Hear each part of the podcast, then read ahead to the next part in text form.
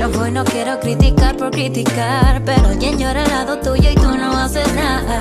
Y no te culpo por esa frialdad, es todo parte del sistema por individualizar los problemas, todas las penas, la pobreza y de nadie más los problemas, todas las penas, la pobreza y de nadie más.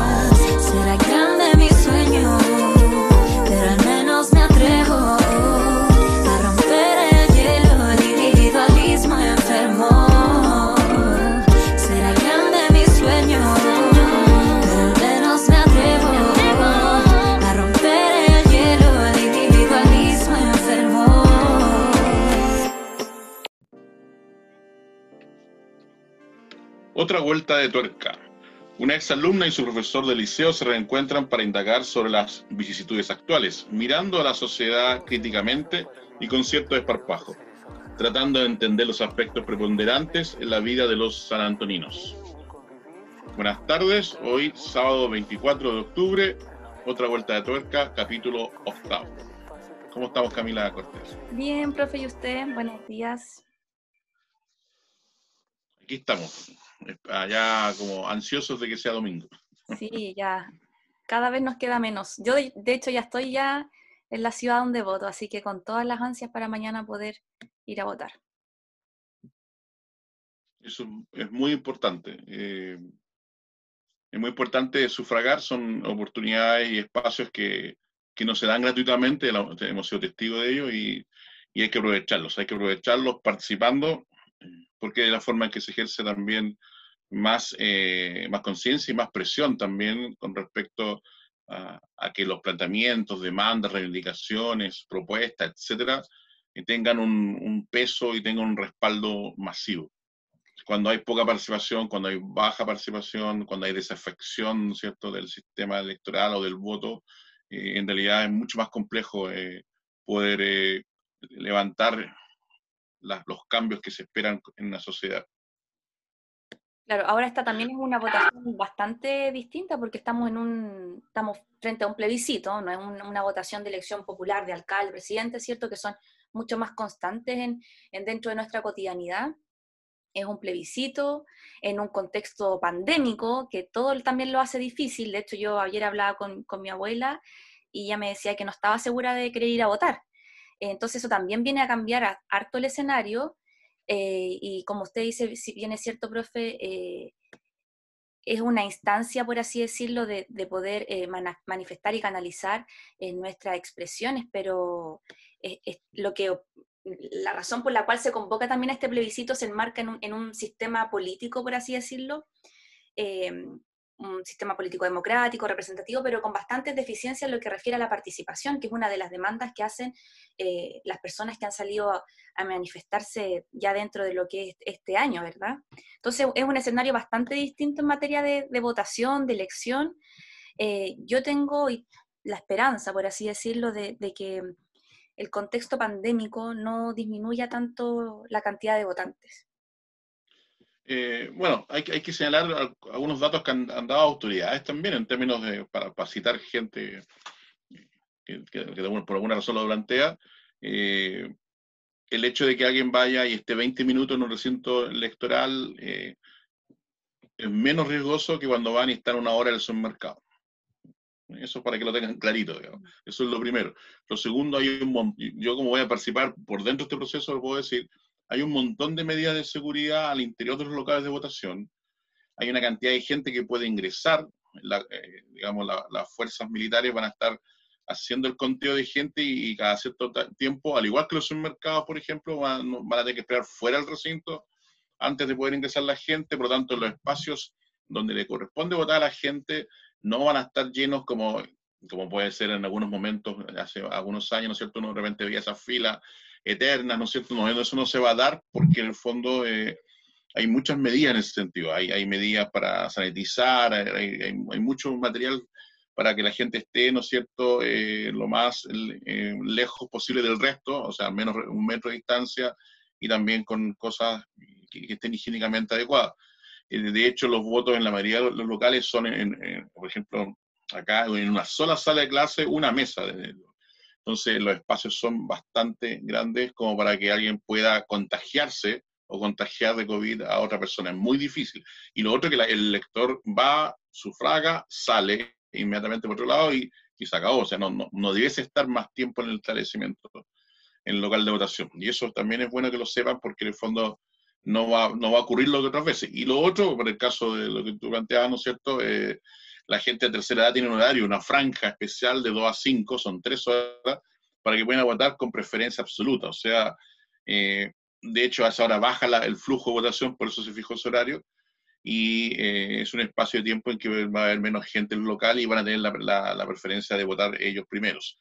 En caso de que haya alguien menor de, de, esa edad y que quiera votar, porque también lo puede hacer, tendrá que esperar que en su fila, ¿no es cierto?, eh, en su mesa no haya nadie de la tercera edad.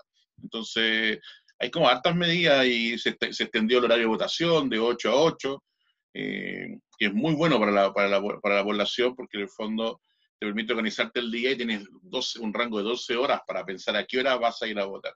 Entonces, no necesariamente tiene que congregarse todo el mundo entre las 11 y las 1 de la tarde. O sea, si pasa eso es porque es mala costumbre, ¿no? pero en el fondo eh, nos podemos organizar durante el día para que la gente vaya relativamente temprano. A las 7 y media están citados los vocales de mesa, a las 8 se, se constituyen las mesas. Eh, puede ser que a una, una, dos mesas no con local, entre 8, 8 y media le falte un vocal, pero ya pasado ese rango de horario, las mesas van a estar todas operativas y si alguien va a las 9 de la mañana, 9 y cuarto, 9 y media, 10 de la mañana, va a encontrar vacíos los locales de votación y todo dispuesto para atenderlos. ¿ya? Y así hasta las 20 horas. Entonces yo creo que se han tomado medidas que por parte de CERVEL que son bastante importantes, que buscan justamente que no pase lo que tú estás planteando en un caso particular y que mucha gente lo puede estar pensando de que, y si me contagio por, votar. Y, les digo al tiro que hoy día es más riesgoso, es más fácil contagiarse en el supermercado que ir a votar mañana en el plebiscito. Bueno, esperemos, profe, que, claro, más allá de las medidas de, que se hayan adoptado, que, que se adopten ya eh, respecto a, al tema del resguardo y la, de, de, la salud, ¿verdad?, de, los votantes, eh, Esperemos que eh, la pandemia no desincentive la participación en este plebiscito, que por lo demás, como le decía recién, es un plebiscito nacional histórico, porque no es, no es una votación de elección popular común, sino que es el plebiscito nacional, así que esperar que eso no, por supuesto, no afecte la cantidad de votantes. Profe, yo tengo la impresión, no sé qué piensa usted, pero de que el plebiscito ha marcado toda la agenda noticiosa, por así decirlo, de la semana. No, sí, se, se, comió la semana completamente, o sea, algunos chascarros menores de otras cosas, pero en realidad el plebiscito es lo que se comió la semana, Y, Absolutamente. Claro, y, el plebiscito también en, en, el contexto que es la coincidentemente en la semana en la cual se cumplió un año del 18 de octubre, entonces todo ha estado enmarcado en lo que son las movilizaciones, incluso partimos la semana y el, día domingo, de hecho, em, fuimos testigos de, manifestaciones, algunas marchas, eh, incluso la quema de dos iglesias, ¿verdad? La iglesia de la Asunción y la iglesia, la iglesia San Francisco de Borja, eh, por la cual incluso este último hecho se detuvo a un, a un, marino que estaba de Franco en ese entonces junto a otras cuatro personas que, que quemaron la iglesia en Santiago. Sí, bueno, eh, como dices tú, una semana noticiosa tomada completamente por la movilización social y por el plebiscito. Creo que eh, haber, haber desplazado el plebiscito en su momento, quizás eh, cuando pasaron los meses, todos pensamos que había sido un error porque el, el, COVID aumentó después de eso, entonces era como, era mejor hacerlo en abril. Eh, hoy día estamos con las cifras al igual que abril, incluso un poquito más bajo que abril, por lo tanto, podemos decir tranquilamente que en términos de sanitario o de riesgo, era igual hacerlo en abril que hacerlo en octubre, así que ya no, eso ya está fuera de discusión. Pero el haberlo movido para esta fecha eh, generó, ¿no es cierto?, que coincidiera con la, la, conmemoración de un año del estallido social. Ya eh, quizás hubo cálculos políticos detrás de esto, yo digo quizás inocentemente, porque en realidad de todas las acciones públicas que se realizan siempre hay un hay un factor o una cantidad de cálculo político, eso es inevitable. Eh, pero coincidió que, quedó una semana del, entre estallido y el plebiscito, de domingo a domingo. Y, lógico que iba a haber manifestaciones y expresiones populares, porque no, no podemos olvidar que este plebiscito se convoca producto principalmente porque hubo un estallido social. O sea, al 10 de octubre del, año pasado nadie hablaba de, un plebiscito del 2020. Seamos, seamos sinceros, seamos categóricos. ¿ya? Entonces eso eh, está enmarcado dentro de eso y, quizás para mejor, digamos, que hayan quedado uno tan cerca del otro. Ahora, eh, el domingo eh, hubo miles de personas en las calles, en, pues, principalmente en Santiago, pero también en otras ciudades. Y, bueno, y esperamos que mañana haya millones de personas eh, votando en, los locales de votación. O sea, o sea así tiene que ser para que realmente la expresión popular que se expresa en las calles, que es válida y que es legítima, en especial cuando, como tú muy bien dices, no hay espacios de participación o de canalización de la participación de las necesidades o las inquietudes del pueblo, eh, ahora lleve, se exprese en, la urna, digamos. Tiene que haber una, una, una, correlación en ese sentido, porque de lo contrario eh, eh, se va a perder una, una oportunidad histórica. ¿ya? Eso, eso también hay que decirlo. Ahora, no hay que asustarse de que una constitución nazca producto de un estallido social, mediante plebiscito y todo lo que venga posteriormente todas las constituciones en Chile han nacido producto de grandes crisis políticas. Y en el fondo eso no, no, no le quita, no le pone nada, digamos. Eh. Es más, nacen producto de crisis políticas y que buscan una solución, y la solución es este marco jurídico que, que es la principal ley, fundamental, la ley fundamental del, de la República, como le gusta decir a algunos. Exacto. Bueno, eh, de hecho ahí se dice y, si tú quieres revisar la historia. Eso le iba a decir, profe, que hay muchos eh, cambios históricos o procesos históricos que hemos vivido, donde las movilizaciones, bueno, quizás más que las movilizaciones, los estallidos, las crisis, son parte de las parteras de los cambios históricos a nivel mundial. Entonces, en el fondo, este no es como porque hubo marcha, estamos mal, o estallido social, como lo que hablábamos el otro día, esta carga negativa que, que implica la palabra estallido social, en el fondo eh, implique que vamos mal, porque hay muchas personas que también dicen, oye, no, yo voy a votar eh, rechazo, porque o si no vamos a seguir eh, como estamos. En el fondo como si viviésemos en un, estuviésemos en Yumanji, digo yo, porque eh, esta carga negativa que, que ha impregnado el, estallido social y, la carga negativa también que se han encargado de, difundir los medios de comunicación, eso también le quería mencionar. no sé qué impresión tiene usted, pero diversos medios de comunicación en el fondo eh, han, plasmado una imagen bastante negativa esta semana eh, respecto a lo que implica el plebiscito, lo que implicó el 18 de octubre. Eh, teníamos el día domingo, la, está la quema de la iglesia, ¿verdad? Incluso los medios de, de, comunicación ya el otro día, el día lunes, hablando así como, cuídese si vaya a votar, no, o sea, si va a votar, cuídese, no sé qué. Entonces, creo que no, hemos hemos sido testigos un poco desde esta sociedad del espectáculo de cómo un proceso histórico eh, necesario para el país que emerge producto de unas movilizaciones eh, y que se enmarca en un contexto natural de los procesos históricos a nivel mundial, ha sido víctima, por así decirlo, de, una sociedad del espectáculo llena de comentarios que se han encargado de fatalizar las movilizaciones, que se ha encargado de, impregnar de aspectos negativos, de prejuicios, necesidades que son, son necesidades eh, que se han acumulado por años en la sociedad. Y aquí yo quiero hacer una separación con respecto al tema de los medios de comunicación. Hablemos de la televisión por un lado, la televisión abierta por un lado, o ciertos canales de televisión que los podemos mencionar. Hablemos también de otro tipo de televisión y hablemos también de la radio.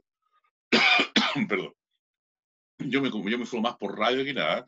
Y en la radio, en la radio, tanto el ADN, la cooperativa, que son las radios que yo más escucho, eh, lo que de, temprano se estaba reporteando que la gente iba, se entrevistaba a gente, se les preguntaba por qué iban, se les preguntaba por el plebiscito, etc. Y fue súper pacífico durante todo el día. Durante todo el día. Y la televisión poco, poco mostró en eso en el día.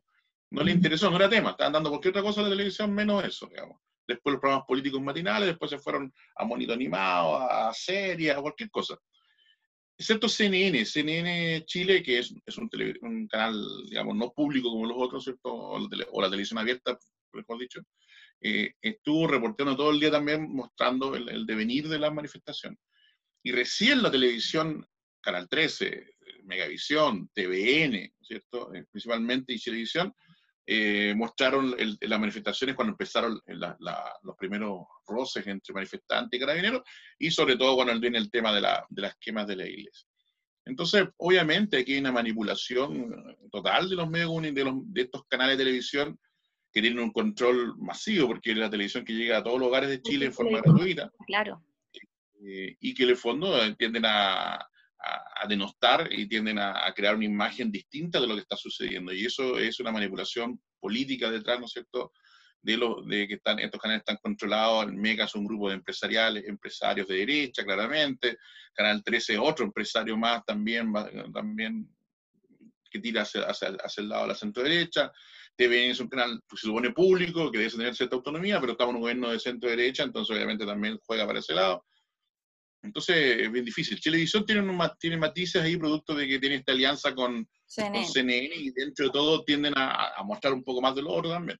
Entonces eh, es eso. Hay una manipulación, como tú dices muy bien, y, lo importante ojalá es que la gente haya aprendido ya desde el año pasado de que, y porque hay mucha gente que lo, está vivenciando así, en especial las nuevas generaciones, de que no le creen a la televisión o que no ven televisión abierta. Sí. Eh, disculpe, profe. Y ahí, claro, dos cosas, porque es lo que hablábamos la semana pasada con nuestro invitado, ¿verdad? Luis Valdera, o sea, a propósito de todas estas movilizaciones, estallido social, los desafíos que implica para los medios de comunicación, ¿verdad? La comunicación, cómo se comunica y qué se comunica. Eh, y yo creo que es una de, las experiencias que también es importante sacar el limpio de todo este proceso. También no sé, no sé, qué piensa usted, pero yo creo que esta semana como que tuvimos una, un resumen de un año de, un año de bastante contingencia en este país, o sea, el 18 de octubre, eh, después el acuerdo por la paz, ¿verdad?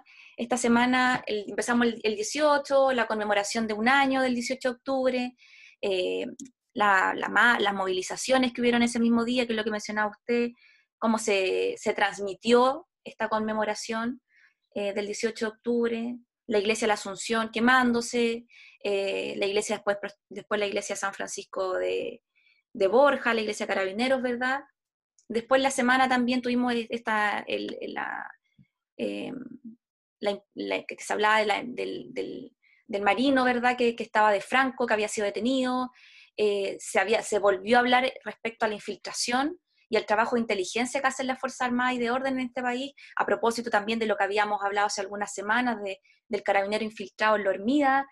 Em, esta, bueno, y los últimos días, jueves, viernes, em, tenemos la acusación constitucional contra el ministro Pérez, eh, la respuesta que da la defensa, eh, eh, la, defensa de Pérez a, propósito de esta, de, esta acusación, de esta acusación que, se enmarca primero de no haber aplicado el principio de igualdad ante la ley en el paro de los de camioneros, que también conversamos en, en este podcast, de no, ejercer el control jerárquico sobre carabineros, posibilitando incluso hechos como el Pío Nono, la respuesta que da la defensa de Pérez, señalando que carabineros eh, en, un estado de, catástrofe em, está, eh, está al alero de lo que es el Ministerio de Defensa. Entonces, tengo la impresión que esta semana ha sido un resumen, por así decirlo, de un año, un año intenso en lo social, un año intenso en lo político, un año intenso en lo judicial, hemos tenido también un año de muchas acusaciones constitucionales. Entonces, por eso tengo la impresión que es como una miniserie o un mini resumen de lo que pasó un año y que finaliza o comienza también un nuevo proceso que tiene que ver con la votación y plebiscito que vamos a tener mañana. Eh, hago esto, comento esto rápidamente para pasar a nuestro tema de fondo, porque vamos a estar todo, el, todo, todo este capítulo hablando de lo que es el, plebiscito el 18 de octubre, ¿verdad? El año pasado, el 18 de octubre este año. Y ahí un, un poco apelando a la memoria colectiva, em, creo que del 18 de octubre el año pasado hasta ahora eh, nos hemos visto en un apogeo de movilizaciones sociales, en un apogeo de manifestaciones de demandas ciudadanas, eh, con con lugares, con espacios, por así decirlo, públicos disputados, como la Plaza Italia, con marchas recurrentes, con algunas incertezas en lo público, con incertezas eh, en, lo político, un año pandémico, tenía, estamos cumpliendo ya un año aproximadamente del discurso, no sé si se acuerda, del presidente que, señalaba que estábamos frente a un enemigo poderoso, implacable, decía eh, que no respetaba nada a nadie, lo veíamos comiendo pizza, ¿verdad? Eh, después teníamos precisamente eh, al jefe de Defensa Nacional señalando que él no estaba en guerra con nadie. creo que, hemos tenido un, Bueno, y sin ir más lejos, profe, yo no sé si se acuerda que también el año pasado, a propósito de los medios de comunicación, los medios de comunicación hacían coberturas em, de los supermercados, la feria, cuando se hablaba de que iba a haber escasez probablemente. Yo creo que, no, que, ha sido un año bastante intenso, eh, donde después de todo esto vimos a distintos, distintas coaliciones y sectores políticos eh, firmando y aprobando un acuerdo por la paz y la nueva constitución, que como decía usted era una salida democrática eh, que constituía una oportunidad histórica para nuestro país, porque este, este acuerdo convocaba eh, al pueblo para un plebiscito abierto y democrático, en el cual podía decidir libremente una nueva constitución. Y, es, tal, en el fondo, lo, que quiero decir es que estamos, hemos sido testigos de un año de bastantes vaivenes políticos, eh, sociales, pero también de bastantes incertezas. Y hago o menciono esto porque es parte de nuestro tema de fondo, pero también en el fondo el plebiscito, como usted dice, no es, eh, no es una situación sui generis que se creó y, surge y muere mañana, sino que es el fin de, o puede ser la continuidad de un proceso histórico de años de demanda ciudadana, pero también es, el, es, el nuevo, es un inicio o un nuevo proceso de algo. Y lo que la pregunta que se viene en el fondo es, ¿qué va a pasar después del plebiscito? Porque también este plebiscito es una oportunidad para, es una oportunidad para indicar, es una oportunidad para, para abrirnos espacios a qué es lo que se viene en términos políticos, a qué es lo que se viene en términos de, de, agenda pública, ¿verdad? Eh, cómo se va a canalizar toda la energía y si, el, y si, en real, y si en realidad el plebiscito va a lograr canalizar toda la energía y toda la demanda ciudadana que hay en la calle, porque en el fondo el plebiscito tampoco va a quitar el malestar, porque el plebiscito tampoco es una, una situación que va a mejorar a partir del 26 de octubre las situaciones que tenemos como país. Entonces, em, insisto, ha sido un año de bastante incerteza, tuvimos una semana también con hartos vaivenes, pero que el plebiscito por sí mismo no es la solución ni la razón de ser de por qué estamos como estamos. Entonces, eh, no, sé qué le parece a usted o qué es lo que piensa al respecto. Hay varios elementos que planteaste en esa mirada, digamos, casi holística de, cómo un año se puede resumir en una semana, digamos. Pero no voy a entrar a, repetir lo mismo porque coincido contigo en buena parte del tema. Yo solamente quiero hacer un asterisco antes de responder la pregunta. Eh, ¿Por qué la iglesia? Eh, voy a, voy a descartar la, la, posible tesis de que los incendios hayan sido dirigidos por, eh, por, por, entes externos, producto de este marino, ¿cierto? Y que haya sido un intento, ¿no es cierto?, de denostar eh, la, la, manifestación. Voy a pensar que no fue así, aunque eso todavía está ahí en ciernes, es raro, igual, hay que decirlo. Pensemos que efectivamente hay grupos eh, extremos, digamos, dentro de la manifestación y que en el fondo vieron la necesidad de quemar la iglesia. Ya, igual, no eran 100, mm, estamos hablando de una cantidad específica, un chiquitito, grupo chico reducido.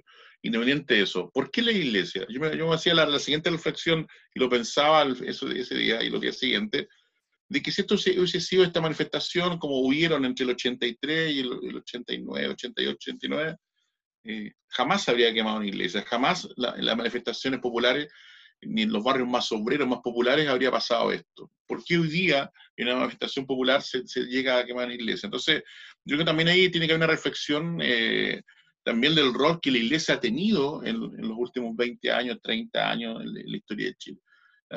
Independiente que uno comparta o no, yo, no comparto la idea de quemar la iglesia, por un, primero, que nada por un tema arquitectónico. Yo eh, adoro, ¿no es cierto?, el patrimonio urbano arquitectónico, por lo tanto lo rechazo categóricamente desde ese punto de vista. Eh, pero ¿por qué atacar a la iglesia en el fondo? Y yo, y yo trato de entender que sí, que hay, si hay grupos extremos que llegan a esta, a esta necesidad, es porque en el fondo ven a la iglesia como un ente, ¿no es cierto?, que no ha dado respuesta y que ha tenido una, una actitud errática y una conducta inadecuada socialmente. Si la comparamos con la iglesia que se puso al lado del, en los años 80, al lado de, los perseguidos, de los obreros y, y, de todas las reivindicaciones. Entonces, eh, eso también hay que decirlo, ¿ya? que no es justificar que, queme la iglesia, si no estoy diciendo eso, ni esa barbaridad. Estoy diciendo de que en el fondo no es extraño, quizás, que en, en, ciertos grupos eh, tengan esa mirada, porque en el fondo, la buena parte, nosotros como sociedad estamos cuestionando a la iglesia también.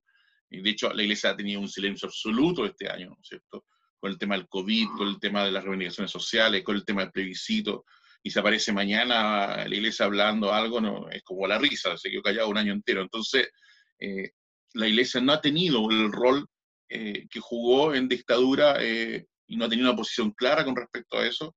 Y eso también se deja ver, así como los canales de televisión están jugando un rol a favor, ¿no es cierto?, del, del, mundo empresarial y todo el tema, bueno, la iglesia también está omitiéndose y también en eso es, es cómplice pasivo de que el fondo no, de no opinar y expresarse con respecto a la situación social, económica del, pueblo de Chile.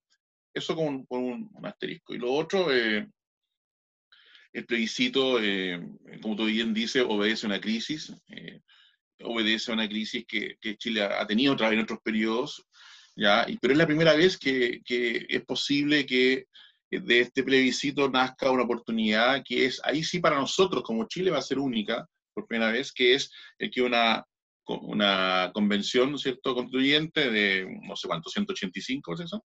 185 miembros, eh, mujeres y hombres, ojo, en forma paritaria, puedan elaborar una constitución para Chile. ¿ya? o establecer los lineamientos base de lo que hace la Constitución para Chile. Porque en los, procesos pasados, el 80 en la Comisión Ortúzar eran 21, 25 personas, digamos. ¿ya? Y después terminó en las peleas que hubo internamente, que eran dos personas de, centro derecha y, hasta centro, ¿no? Eh, al final fue Guzmán que cortó el que, ¿no es cierto?, y estableció la arquitectura de lo, que, de lo jurídica de lo que es la Constitución actual. En la Constitución 25 se habló de la Asamblea Constituyente, Alessandro hablaba de la Asamblea Constituyente, pero al final la hizo una comisión. Se plebiscitó después con una baja participación electoral. El 80 se plebiscitó, pero en dictadura, sin registros electorales, que era peor que el COVID esa cuestión, pues al final era eh, como los militares en las calles y en los locales de votación, entonces era imposible, no estamos en democracia y no fue un proceso democrático en absoluto, Sin publicitar, sin publicitar la opción no, simplemente publicitando el sí, que fue distinto al plebiscito del 88, que igual tuvimos muchas condiciones adversas, pero que en el fondo al menos hubo la posibilidad de, publicitar la, la, opción no. Entonces aquí es distinto, aquí nace algo nuevo eh, y que lo, que lo nuevo que nazca va a depender también de, de la, del pulso de lo que suceda también en las calles. Yo creo que las movilizaciones sociales no se van a acabar a partir del... De hecho, el 26 va a haber gente en las calles celebrando el triunfo del, del apruebo y, y probablemente la convención constituyente constitucional, eh, y que después los días siguientes van a seguir habiendo expresiones sociales en las calles. El gobierno actual, eh, el Estado a través del gobierno, actual, no tiene por qué esperar que haya una nueva constitución para iniciar algunos cambios sociales, algunas, algunas modificaciones. El tema de la ley de previsión sigue siendo una, una cosa que, que, no convence ni, ni a moros ni a cristianos. Hay, hay, tantas cosas que se pueden avanzar y que, y que podrían ir dando respuestas al, a las inquietudes de, la población, que ya hoy día han, ido aumentando, porque también eso hay que decirlo, y tú eso lo, lo, manejas, yo creo que mejor que yo, de, especificidad eh, académica. En la medida que un movimiento social empieza a, a, tener fuerza en las calles, y si nace por una bandera de lucha o por dos banderas de lucha, hoy día ya tiene como 20 banderas de lucha. Y eso le va dando más fuerza, pero al mismo tiempo va, va, va aumentando la presión de qué es lo que yo quiero que me solucione. Entonces, hoy día están surgiendo, han ido surgiendo nuevas banderas de lucha que se han ido sumando a este movimiento. Eh, y en el fondo el Estado tiene que empezar a reaccionar, digamos. O sea, si, si el gobierno piensa que va a, va a, administrar el país un año para entregarlo e irse para la casa o irse a, ahí al, al, volcán Calbuco, eh, estamos mal entonces. Quiere decir que esto está fallando y que lamentablemente aquí hay un, hay un tema que, que a mí me, me, interesa mucho, pero que no lo, no lo, no lo voy a expresar por escrito todavía, pero que es que en el, fondo el, el, modelo presidencial que tenemos en Chile eh, también está fracasando. No, hay, algunos cientistas políticos que lo han planteado, algunos constitucionalistas, de que quizás es el momento de que en, la nueva constitución también revisemos si queremos tener una república presidencial. ¿ya? Eh, yo soy súper partidario de, la, de, lo que es, ¿no es cierto?, ojalá un modelo más mixto, con más, mayor presencia parlamentarias y con gobiernos que, que sean más bien eh, eh, parlamentarios, digamos, donde tiene un ministro de Estado que si, que si el fondo le pasó esto, renuncia, pues se cambia el gobierno y se, y, se, y, se, y se retoma y se cambia la agenda y todo lo demás, pero cuando tiene un, sistema presidencialista, la renuncia del presidente es una crisis fatal, total. Entonces, eh, no, no, se puede. Y es lamentable, porque aunque sean cuatro años, eh, llevamos un año de un gobierno que ha sido ineficaz en muchas cosas y que ha tratado de también ser, entre comillas, eficiente con el, con el manejo de la pandemia, que tampoco fue eficiente durante varios meses. Eh, y ahora vamos a tener un gobierno que, que, que, en el fondo, si bien Piñera, entre comillas, trató de, de no alinearse con ninguna de las dos opciones para, para el fondo no haberse teñido de eso, aún todos sabemos que buena parte de su gobierno y su gabinete está por el rechazo y de los partidos que lo sustentan, a pesar de ciertas excepciones. Entonces, ¿cómo, cómo gobiernas tú un año más si, si, si, lo, si tú, tú, como gobierno tenías otra mirada de lo que tú esperabas de este proceso plebiscitario? Entonces, aquí hay varias cosas que están en juego y yo creo, para cerrar mi intervención, movilización social sigue en las calles, eh, el plebiscito es una oportunidad histórica, y, lo, y lo, la Convención Constituyente también tiene una oportunidad histórica de, de elaborar una constitución que, que, puede ser muy moderna y que puede ser muy importante a la hora de dar respuesta a las necesidades que tiene el país de cara al futuro, a lo que viene. Ahora, de todas maneras, para aquellas personas que son media escépticas de todo esto que siempre hay, eh, y a veces con justa razón también, eh, recuerden que en dos años más, cuando esté hecha la nueva constitución, eh, hay un plebiscito de salida. O sea, si aún así esa constitución no nos gustó como quedó a la mayoría, porque y pensamos que quedó peor que la actual, seamos, seamos exagerados, pero pensemos que no, quedó peor que lo que hay, bueno, rechacémosla, sacamos. Entonces, aunque sería, sería una, una, tragedia, obviamente, pero, pero también está esa otra salida. Entonces, yo creo que esto no puede ser más participativo de lo que hemos tenido en la historia de Chile. ¿ya? Eh, quizá habría sido mejor la Asamblea Constituyente, ya, perfecto. ¿sí? Eh, quizá hubiera sido bueno que Peñero hubiese renunciado, también perfecto. Hay cosas que deberían haber pasado, eh, pero no fueron así. Y lo que estamos hoy día, yo creo que mañana es importante, el, el resultado de mañana y la participación de mañana es súper importante. Y lo que venga después tiene mucho que ver con eso. Sí, profe, yo también, bueno, sumarme a lo que usted dice. Yo tengo la impresión de que eh, la, la quema de las iglesias también, tal como usted dice, viene a, a, señalar un poco o a indicar la esencia de este malestar social y que tiene que ver con la disputa de, por el poder. En el fondo, quién sustenta o quién ostenta legítimamente el poder político, el poder eclesiástico, el poder social, ¿verdad? Y, y claro, más allá de la, del, del, discurso moralista o, o, por fascinación arquitectónica que uno puede hacer, eh, creo que también el plebiscito es la salida consensuada que tuvieron en ese entonces o que posibilitaron distintos sectores políticos, quienes también ostentan legítimamente el poder político en este país. Y, y creo que por esa razón, tal como usted señala, nosotros el 26 de octubre o la semana siguiente vamos a seguir con movilización en las calles porque hay muchas cosas que tienen que discutirse. Pero también creo que, eh, al igual que usted, que estamos frente a un proceso histórico, eh, podrían haber habido otros procesos paralelos, algunos mejores que otros, no sé, pero tenemos un proceso histórico en materia de participación y representatividad y hay que potenciarlo de todas formas.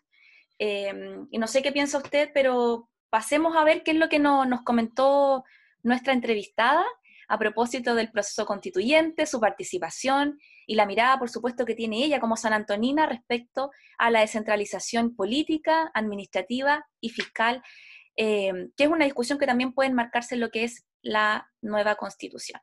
¿Vamos? Me parece bien, una invitada de lujo. Buenas tardes, estamos en nuestro programa Otra Vuelta de Tuerca, este fin de semana eh, eh, que es emblemático, producto que estamos a, prácticamente a, horas, por decirlo así, del plebiscito eh, constituyente, este plebiscito que, hace, hace, hace, algunos años atrás no se esperaba y que, y que hoy día, ¿no cierto?, está marcando el, no solamente el presente, sino también lo más probable que el futuro de nuestro país. En esta ocasión tenemos una entrevista eh, que tiene mucho que ver con, con este tema del plebiscito, que es la diputada por San Antonio, Camila Rojas Valderrama, que es obviamente San Antonina y, y que, bueno, no solamente representante de, la Cámara de Diputados en el ámbito de, la Comisión de Educación, presidenta por más de un año de, esa comisión, sino que también eh, con muchos temas que tienen que ver y que son atingentes a, lo, que, a, lo, que es una constitución política. Bienvenida, Camila, ¿cómo está? Hola, Bien, gracias, Sergio. Saludarlos a ambos y agradecer la posibilidad de conversar contigo y con Camila también. No, a ti por aceptar esta invitación. Gracias por estar acá, Camila. Bien, vamos a hablar entonces de, lo que se viene. Estamos, eh, yo creo que no solamente nosotros acá, sino que buena parte del país eh, muy pendiente de lo que va a pasar este domingo con respecto al plebiscito. Hay, mucha, hay muchas expectativas, eh, se puede decir muchas cosas en, las horas previas, pero pero también eh, es interesante empezar a tener lecturas de lo que va a pasar el día después del plebiscito. los, los, hitos, estos hitos electorales son, son importantes, son relevantes, obvio, pero también es, es bueno empezar a mirar eh, qué, es lo que, qué es lo que significa o qué es lo que impacta a continuación. Más allá de hablar de lo que, lo que se viene en una nueva constitución, que, eh, que es lo más probable, ¿no es cierto?, en este escenario actual, eh, me gustaría saber cuál es la, la, mirada que tienes tú como diputada con respecto a, a, lo que va a pasar con Chile, en lo político, en lo social, en, los próximos dos años. Porque, claro, durante dos años se va a estar plazo para que surja la nueva constitución, pero en ese periodo va a haber, eh, hay, aquí hay efectos políticos que se van a venir, hay efectos sociales que se van a sentir. ¿Y cuál es la mirada que tienes tú de, Chile en ese, en ese, sentido? ¿Qué van a pasar los próximos dos años después del, del día de mañana? Sí, mira, yo lo, primero que tengo que decir es que em, me acomoda, incluso me gusta la, lógica de entender esto como parte de un proceso, es decir, no solo el hito que se viene este domingo, que por supuesto es fundamental, es histórico, también, sino como digo, entenderlo como parte de, un proceso que comienza evidentemente antes del 25 de octubre, que tiene como hito muy relevante previo el 18 de octubre del 2019, todas las movilizaciones de la última década y media en Chile son antecedentes también de este momento que, estamos viviendo en el campo de la educación, eh, movilización estudiantil también de las profesoras y profesores, incluso de los asistentes de la educación, eh, también en el campo de las pensiones, ya eh, con un movimiento muy potente al alero de la coordinadora de trabajadores y trabajadoras no más FP, el movimiento feminista, ya muy potente en los últimos años en términos de, de masividad, 2.8M muy, muy convocado, movilización feminista también en las universidades, con el mayo feminista en 2018. O sea, si nos ponemos a mirar la última década y media, como decía, hemos tenido distintas movilizaciones, también destacan las territoriales, medioambientales, la lucha por el agua. Entonces, ese evidentemente es el antecedente del 18 de octubre que de alguna manera hace converger todas estas luchas ya de manera más dirigida en la necesidad de un cambio de sistema y no solo problemas sectoriales. Eh, y luego, eh, por lo tanto, alguna salida institucional es este plebiscito y la posibilidad de cambiar la constitución en la medida que la constitución del 80, hecha en dictadura, que es, digamos, su, su problema de origen, nos ha traído una serie de problemas eh, importantes en términos de, no poder avanzar a la par de, la, de, las, de los cambios y las necesidades que se han ido planteando en, la, en las calles en todos estos temas que decíamos, educación, pensiones, salud, etc. Entonces, cuando digo que, lo, que, creo que es importante verlo como proceso, también podemos pensar en definitiva el, futuro de eso modo, los dos próximos años. El resultado del domingo yo creo que va a ser bien determinante en ese sentido. Y si bien lo más probable es que gane la prueba, hay posibilidades también de que gane la convención constitucional, cuánta gente asista a votar es, por ejemplo, una cuestión determinante. Y de esa gente que asiste a votar, porque, por ejemplo, si la cantidad de personas que se moviliza el domingo es mayor que las de las últimas elecciones donde había mucha abstención, eso ya es un dato relevante, un dato respecto de que en Chile hay una necesidad y hay un apoyo a, cambios en todos estos temas que hemos mencionado. Y en segundo lugar, la distancia que hay entre el apruebo y el rechazo, entre la Convención Constitucional y la mixta, también dan ciertas pistas. Entonces, yo quisiera conectar en definitiva ese, eh, ese 26 de octubre y de ahí los próximos dos años yo creo que van a estar bien marcados por eso. Ahora, lo que yo quisiera y, y, hacia dónde creo que esto va, va a caminar es precisamente a que eh, se va a expresar, en este caso en las urnas, una necesidad de transformaciones y de cambios profundos, cambios estructurales, sobre todo en materia de derechos sociales, que son los que se han venido, eh, en los que se ha venido insistiendo durante, durante la última década, un, fortalecimiento de lo público, ahí estoy pensando en, el caso de la salud pública, la educación pública como eje, como ejes clave, un sistema de pensiones eh, que no sea administrado por privados, o sea, ahí hay, hay tareas muy clave y cuando decimos que está conectado con la Constitución es básicamente porque nuestra Constitución, si bien no dice eh, Estado subsidiario, lo que hace es promover todo lo que hace un Estado subsidiario, es decir, que los privados sean los que están a cargo de la entrega de los servicios públicos, ¿ya? Eh, y el Estado en definitiva solo cumple esa función cuando el privado no quiere o no puede eh, entregar ese, ese servicio y lo que tenemos es que finalmente todos los derechos sociales dejan de ser derechos y dependen en definitiva de cuánta plata tenemos en el bolsillo. O sea, puede haber acceso a la educación, pero hay una educación para ricos y una para pobres y hay distintas variantes y posibilidades, eh, muy segregadas en el caso de la salud también muy parecido. Entonces, eh, yo creo que lo, que lo que va a pasar esto, estos años que vienen es precisamente poder avanzar en esos cambios. Y estos no son mágicos, no es que la nueva constitución va a solucionar todos los problemas, pero sí deberíamos avanzar bastante más rápido que lo que ha pasado antes. Y yo creo que eso también se, se va a expresar en definitiva en los próximos procesos electorales que se vengan también. ¿no? Eh, si, el apruebo tiene un, apoyo contundente, eso significa también que los, próximos programas de gobierno, ya sean nacionales o, locales, van a tener que tener esa, orientación y, tomar en definitiva esa, esa aposta.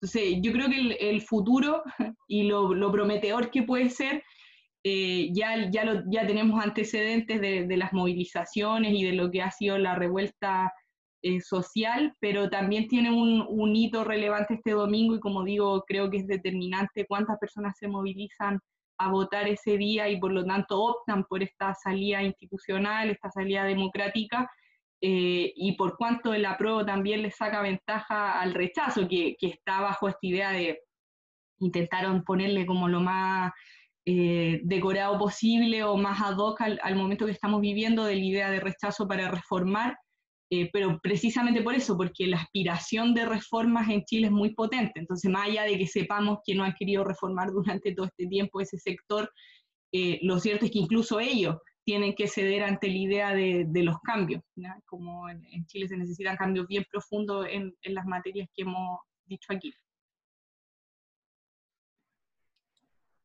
Cami, a propósito de los cambios, del futuro y los programas locales que tú mencionabas recién, Estamos eh, también a puertas de eh, una elección que tiene que ver con los gobernadores, las gobernadoras, la importancia también de los gobiernos locales. Desde tu punto de vista como San Antonina, por tu profesión y el rol que ejerces eh, también como diputada, según tu punto de vista, ¿cuáles son los desafíos a los cuales nosotros nos enfrentamos al instar a una descentralización administrativa y a una descentralización fiscal?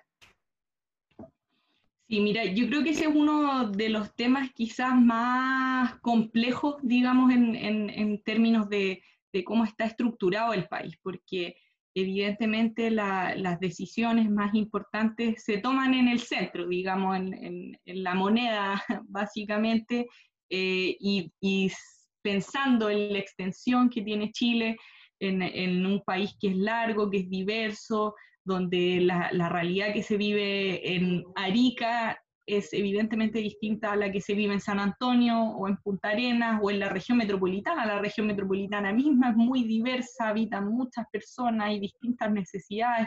Entonces, yo creo que, que la, forma que tenemos hoy de, de, funcionar de algún modo invisibiliza o derechamente niega esas realidades diversas. Entonces, yo creo que tenemos ejemplos bien dramáticos, y, que son, pero que son a su vez como que son muy expresivos de, lo que estoy mencionando. ¿A qué me refiero? me acuerdo cuando se hicieron unos paraderos, ¿ya? Y eran los paraderos iguales en todo Chile, pese a que en el sur llueve mucho más que en el norte, ¿ya? Y, entonces hay, hay diferencias clave, pero que cuando las, las decisiones se toman en espacios acotados y sin considerar esas realidades, evidentemente no, no se hace presente esa situación. Entonces yo creo que ahí hay un, un desafío muy grande respecto de de diversificar y tener una, una mirada más diversa de, de, nuestro país, ¿ya? Que a veces en los discursos y en términos simbólicos está muy presente, porque sabemos que Chile es una franja larga, pero que luego cuando se trata de las políticas públicas tiene mucho menos presencia. Eh, entonces, en ese sentido es, es importante, es importante que eh, el uso de recursos también eh, se puede hacer cargo de, esta, de estas distintas necesidades que surgen en las localidades. Y en ese sentido, la, propuesta en su momento de tener gobernadores regionales también buscaba eso, pues generar un, contrapeso. Ahora, el, cómo salió la ley, lo, lo, cierto es que las atribuciones no son todas las que, las que se quisieran, entonces es un, un cargo que en definitiva se va a ir construyendo en la marcha pero que posibilita por lo menos que, que, exista ese contrapeso hacia el centro y tener un representante no del gobierno, como es el caso de los intendentes, porque en definitiva el intendente sigue la línea del gobierno central en nuestra situación actual, sino que efectivamente se pueda hacer un, un contrapeso y se pongan los intereses regionales eh, por sobre el, el interés, eh, en definitiva, de orden, de orden central. ¿ya?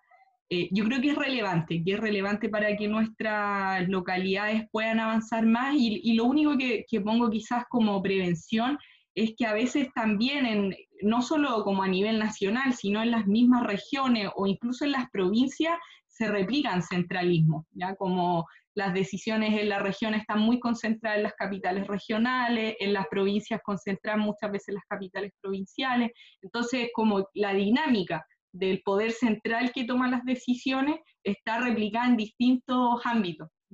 Eh, y en ese sentido creo que también es un desafío porque, porque en definitiva esta forma administrativa de, funcionar muy centralizada la tenemos muy internalizada, entonces se replica, como digo, en distintos espacios eh, y genera costos. Yo de nuevo pongo ese ejemplo que, que, como decía, es muy gráfico de los paraderos, pero se replica en distintas situaciones, en los colegios, un ejemplo, en el, mismo sistema de salud, y, ahí hay que ver la pertinencia local, de acuerdo a, la, a, las necesidades locales. Además, para pa cerrar la, la, idea, en el caso chileno hay regiones... Eh, mineras, portuarias, que, tienen por lo tanto como componentes de, de, aporte económico muy potente a las regiones, pero luego si uno va a mirar las ciudades donde se realizan esas actividades, y nosotros vivimos el caso de cerca con la, siendo una ciudad portuaria, no se refleja en definitiva esa situación. Entonces ahí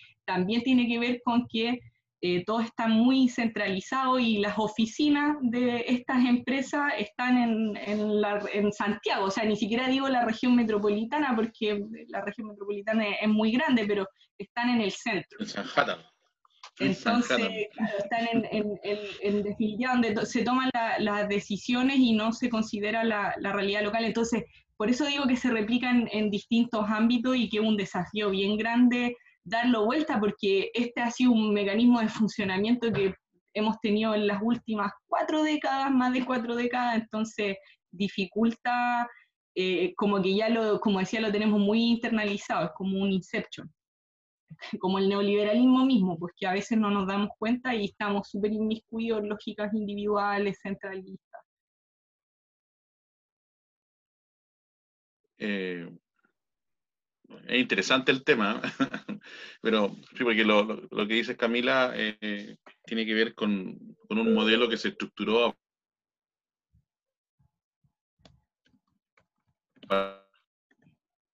se, se, pegó, profe.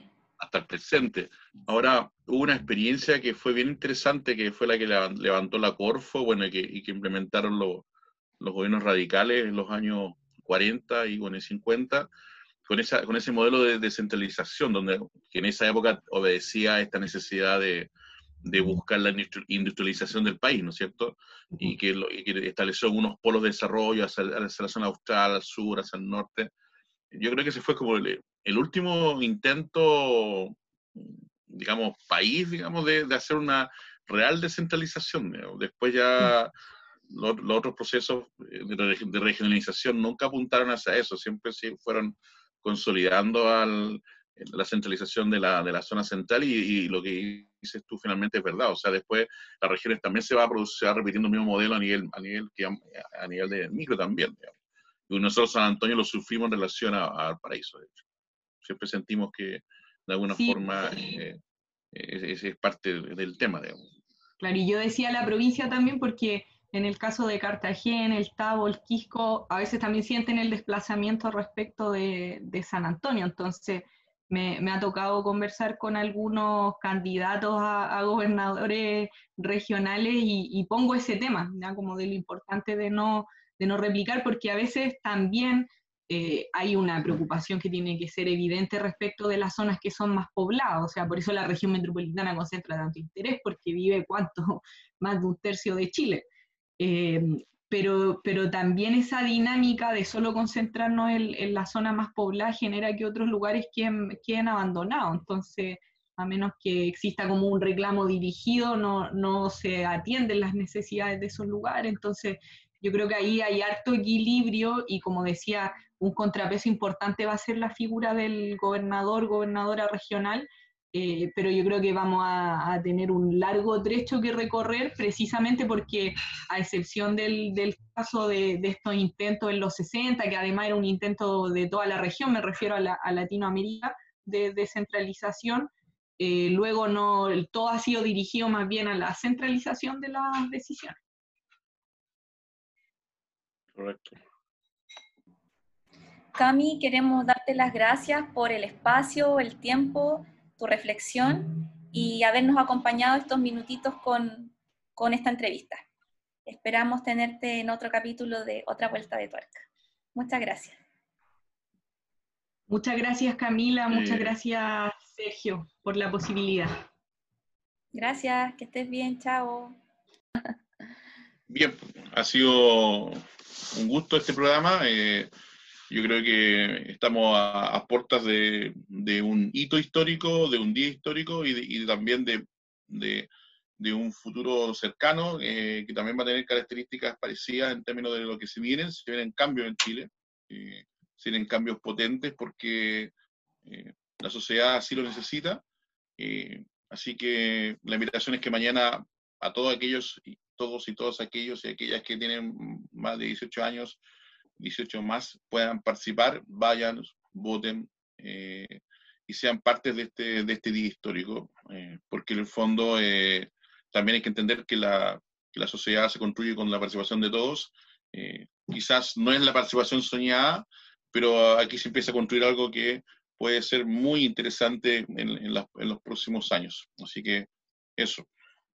Yo prefiero sumarme a sus palabras y bueno, también invitar, por supuesto, a todas y todos a mañana a ejercer este derecho ciudadano que tenemos, sobre todo los jóvenes que nos hemos caracterizado por años, y lo hablábamos en el capítulo anterior, por la desafección política y la, desafección participativa también, eh, incluso con, desde, hablábamos a propósito del niaísmo juvenil, es una invitación a participar, a ejercer nuestro derecho ciudadano y convertirnos más que en sujetos, en actores de cambio.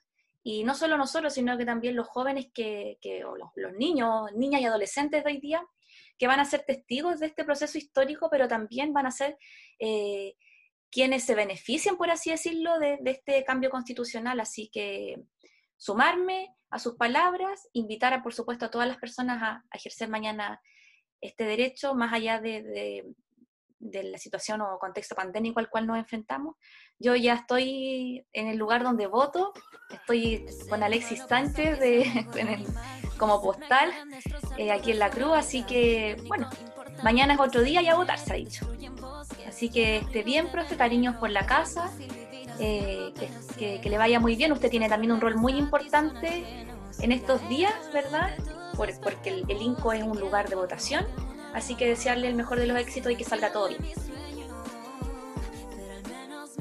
Gracias Camila, igualmente. Así que un abrazo a la distancia Y saludos a toda la familia allá. En su nombre, que estén bien. Cariño, chao. El ser humano piensa que es el mejor animal, es el mejor en destrozar toda su hábitat. Lo único importante es el dinero. Destruyen bosques, llenan ríos de veneno. Es más fácil vivir haciéndote ciego. Pensar que estos problemas a ti son ajenos. Ya era hora de que todos despertemos. Que queda poco para que el mundo levantemos. Será grande